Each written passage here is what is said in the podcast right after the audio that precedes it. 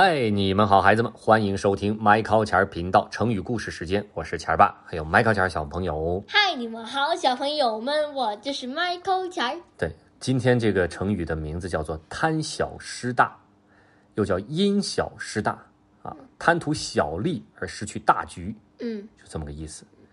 故事发生在战国时期，哎，当时啊，也有一个蜀国，嗯哎，通往是个小国啊，通往这蜀国的道路特别崎岖难走。唐朝大诗人李白曾经写诗说：“蜀道难，难于上青天呐。你看，去蜀国比上天还难。嗯在蜀国的北边，孩子们隔着很多座大山，有一个秦国。当然了，秦国当时很强大了，他的国王叫秦惠文王。秦惠文王野心巨大，一心想吞并比他弱小但是物产却很丰富的蜀国。但是呢，去蜀国的路怎么样？咱刚才说了，太难走了。难于上青天呐。秦国几次想发兵攻打蜀国都没成功。秦惠文王为了这件事儿，经常几天几夜他睡不着觉。有这么一块肥肉就在嘴边，可是因为路不好走，去不了，屡屡不能够吃到这块肉。嗯那么秦国有一位大臣叫做司马错，错就是对错的错，啊，也不知道为什么起这么个名字啊。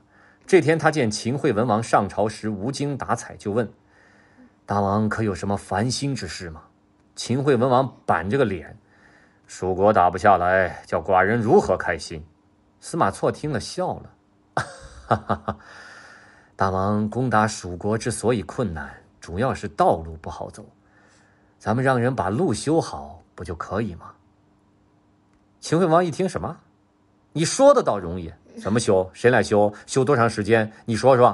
啊，司马错不着急，慢慢的说。呃，臣有个办法，能够很快把路修好。大王，您且准备好粮草兵马，等着臣的好消息吧。是吗？这秦惠文王啊，将信将疑，心说你要真能把路修好。我就大大的封赏于你，封赏于你。然后司马错孩子们带着全国最好的三个石匠，来到通往蜀国的山道旁。他为什么难走？就是全是高山峻岭，你知道吧？几乎没有路。他来到通过通呃通往蜀国的这个山道旁呢，就找了一块大青石，没用几天呢，雕了一头大石牛。你能想象到吧？嗯，用巨大的石头雕成了什么？一只大石牛。然后司马错呢，悄悄地派人往这石牛的身后撒了特别多的金银。哎，他看见路过的人呢，捡走了，再悄悄地撒，又捡走了，又悄悄地撒。没过多久啊，这消息可就传到了哪儿啊？蜀国。有人可就报告给蜀国的国王了，说大王，可了不得了，咱们山那边啊，啊，就靠近秦国边境那块有一头大金牛，哎呦，什么都不吃就能拉金银。是他不吃东西，往外拉金子和拉银子，白天被人捡走，晚上又接着拉，哎呦，太神奇了！蜀王呢是个很贪婪的人，他一听这个啊，就心想，有这种事儿啊，那我要是把这金牛拉回来，我这蜀国不就富了，嗯天下无敌了？不行，我得把他弄过来。但是他可不敢到秦国那儿去，他就很纠结。哎，让他惊喜的是呢，秦惠文王派了司马错到蜀国来见他。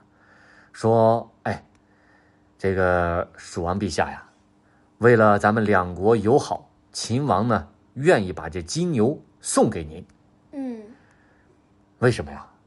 他们好，他们好，那个秦兵呃，那个蜀兵一过去，他们秦兵正好冲出去打败他们。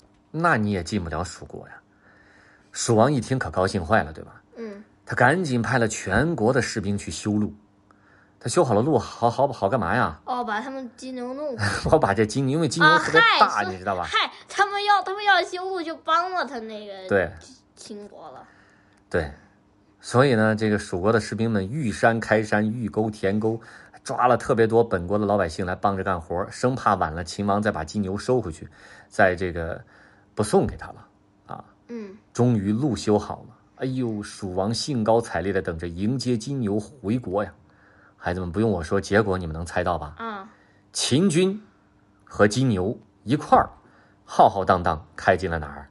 呃，蜀国。很快蜀国怎么样？灭国了。这就是叫贪图小便宜，失去了大利益。后来人们就用“贪小失大”这个成语来比喻只谋求眼前的好处，而不顾及长远的利益，没有打算。孩子们贪小失大，真是不划算。嗯所以有些孩子想一想说：“哎呀，我今天不写作业了，我先玩玩吧。玩完了之后晚上睡一觉，明儿什么事儿等明天再说吧。恰好明天期中考试嗯啊，或者过一阵子期中考试，就天天玩，明日复明日，这就叫贪小失大，知道吗？对，还有那个，如果是小时候的话，就是我们我之前我们小时候之前老是换玩具，然后然后就是说拿一个小人换一个机器人，然后就贪小失大。